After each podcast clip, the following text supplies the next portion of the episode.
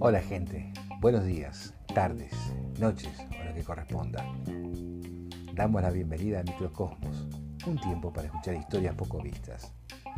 Hablemos del tema del momento, pandemia, coronavirus o COVID-19. No veremos cifras de infectados, fallecidos ni medidas preventivas. Hablemos de la dimensión emocional.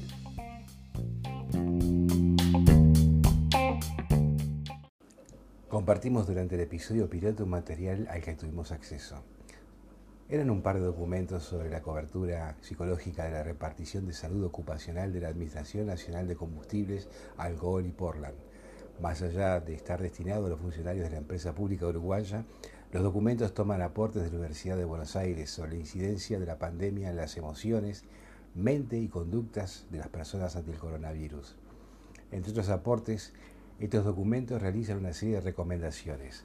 Mantener los horarios del sueño, no sobreexponerse a noticias y consultar solamente fuentes confiables como organismos oficiales, instituciones prestigiosas y en momentos del día establecidos, por ejemplo, al mediodía o a la tarde, y no tanto al despertar o antes de dormir. Aunque no vaya a salir de su casa, quitarse el pijama o la ropa de dormir para evitar la sensación de discontinuidad y poder organizar los ciclos del día. Proponerse aprender algo nuevo a través de tutoriales o cursos online. Hay muchos gratuitos y de calidad. Hacer una rutina de ejercicios físicos periódica en casa, siempre tomando en cuenta que es una situación especial. Continuar accediendo a la naturaleza y a la luz solar siempre que sea posible. Alimentarse y mantenerse hidratado. Mantener sus redes sociales de contención emocional con sus familiares, amigos y personas de confianza a través de medios digitales limitar los grupos de chat que difunden noticias.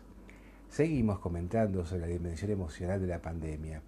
Compartamos fragmentos de la declaración del Consejo de Facultad de Psicología de la Universidad de la República Oriental del Uruguay ante la situación de pandemia.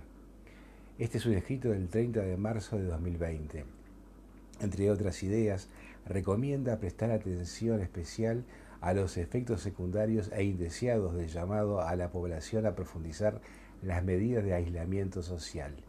La exhortación al distanciamiento físico entre las personas, inevitable e imprescindible para que no se propague el coronavirus, no debe confundirse de ninguna manera con el aislamiento social. Por el contrario, el fortalecimiento de los vínculos sociales y de las conexiones entre las personas y colectivos es fundamental para amortiguar el sufrimiento psíquico, miedo, ansiedad, soledad que la situación de emergencia sanitaria puede producir, generar mecanismos de protección en situaciones en las que el quedarse en casa puede intensificar situaciones de violencia intrafamiliar preexistentes, poner en juego formas diversas de solidaridad y ayuda mutua. Muchas de ellas simplemente se reactivan, otras se inventan. Son múltiples las iniciativas de este tipo que se han puesto en juego en estos días y que muestran los recursos y las potencialidades existentes. La cuarentena o el aislamiento social que se está viviendo en muchos países para evitar la propagación del coronavirus está afectando a nuestros hábitos y nuestro patrón de sueño. No se escapa la nueva realidad. Indica BBC Mundo en un artículo reciente. El neurólogo Hernando Pérez especialista del Centro de Neurología Avanzada de España, le explica a BBC Mundo que el sueño tiene dos reguladores, el ciclo de la luz y la oscuridad. Sí, por la cuarentena nos estamos despertando más tarde, nos estamos perdiendo la luz solar de la mañana, la cual es clave para que el cerebro sepa que dentro de 12 o 14 horas llegará el momento de dormir. El cansancio al transcurso del día, nuestro cuerpo se mantiene activo y cuando llega la noche siente la necesidad de descansar. Pero si hacemos menos actividad física porque estamos encerrados, eso incidirá en nuestro sueño. Pérez, quien como sus colegas atiende a sus pacientes a través de videollamadas, ha notado un repunte del insomnio en pacientes que ya venían siendo tratados. La misma situación la ha visto la doctora Celia García Malo, neuróloga especialista en el sueño del Instituto del Sueño de España, quien también ha detectado un mayor número de trastornos del sueño. Ambos especialistas están tratando pacientes por lo que se conoce como retraso de fase, que se da cuenta cuando un cambio en nuestra rutina afecta a nuestro sueño.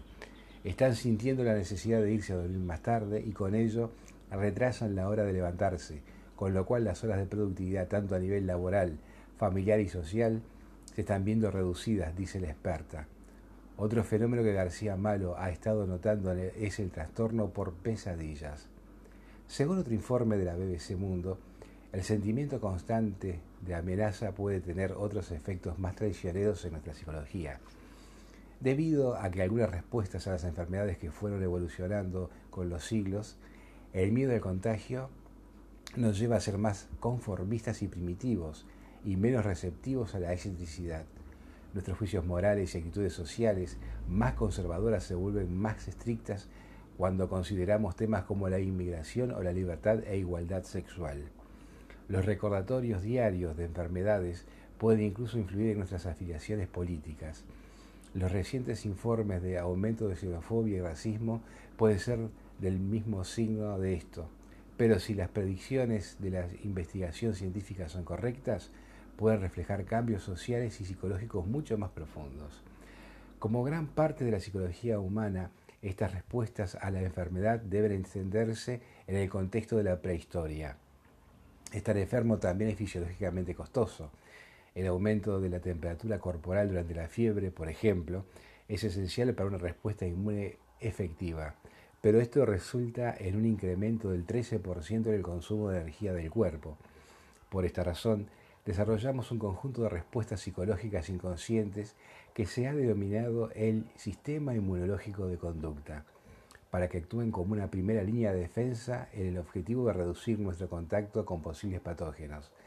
Dado que los humanos son una especie social que evolucionó para vivir en grandes grupos, el sistema inmunitario de conducta también modificó las interacciones con las personas, minimizando así la propagación de una enfermedad, lo que condujo a una especie de distanciamiento social instintivo. Estas respuestas pueden ser bastante duras, ya que nuestros antepasados no habrían entendido las causas específicas de cada enfermedad o la forma en que se transmitieron. Esto significa que las respuestas a menudo están fuera de lugar y pueden ser desencadenadas por información irrelevante, alterando nuestra forma de decisiones morales y opiniones políticas sobre temas que no tienen nada que ver con la amenaza actual. El primer informe de la BBC Mundo citado, que redactó la periodista Margarita Rodríguez, incluye también 10 recomendaciones ante la situación, resultantes de los datos recabados con especialistas e instituciones. Mantén una rutina, establece un horario fijo para ir a dormir y respetar esa hora. Buscar exponerte al sol en la mañana y al aire fresco, ya sea por la ventana o por un balcón. Queda terminantemente prohibido llevarse una preocupación a la cama. Hay que pensar, en algo agradable. La cama es para dormir. Hagamos que el cuerpo vincule la cama con el sueño para que se desactive cuando llegues a ella. Por ejemplo, no trabajes, ni estudies, ni hables por teléfono en la cama.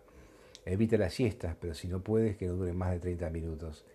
No lleves el celular o la tablet a la cama, no solo porque su luz inhibe la secreción de melatonina, hormona clave para relajarse y dormir, sino porque te puedes encontrar un mensaje o información en Internet que puede aumentar tus niveles de ansiedad e incertidumbre. Haz ejercicios durante el día y evítalo a toda costa poco antes de irte a la cama. Trata de relajarte en la medida de lo posible, especialmente antes de irte a acostar. Busca algo que te distraiga y que te ayude a despejar tu mente. Meditar, hacer ejercicios respiratorios, escuchar música apacible. Pese a la flexibilidad que da el trabajar y estudiar en casa, no te quedes hasta tarde viendo series o películas. El entretenimiento es fundamental, pero saltarse la hora de dormir por una maratón de tu serie favorita repercutirá en la hora en que te despertarás y todo ciclo de sueño se verá alterado. Corregirlo no siempre es fácil. Consulta con tu médico o con un especialista si tienes tus problemas para dormir y si ves que empeoran, pues es siempre importante tomar medidas a tiempo.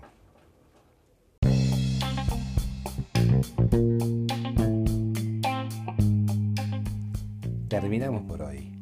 Avisamos que quien quiera acceder a la versión completa de documentos e informes citados lo puede hacer. ¿Cómo? buscando en Google Apuntes del Microcosmos. Reitero, Apuntes del Microcosmos. Así llegarán al blog en el que subimos el material. Por cualquier consulta o contacto se puede escribir a rodelu.com o enviar mensajes por WhatsApp al 099 61 7327. Volveremos en 7 días.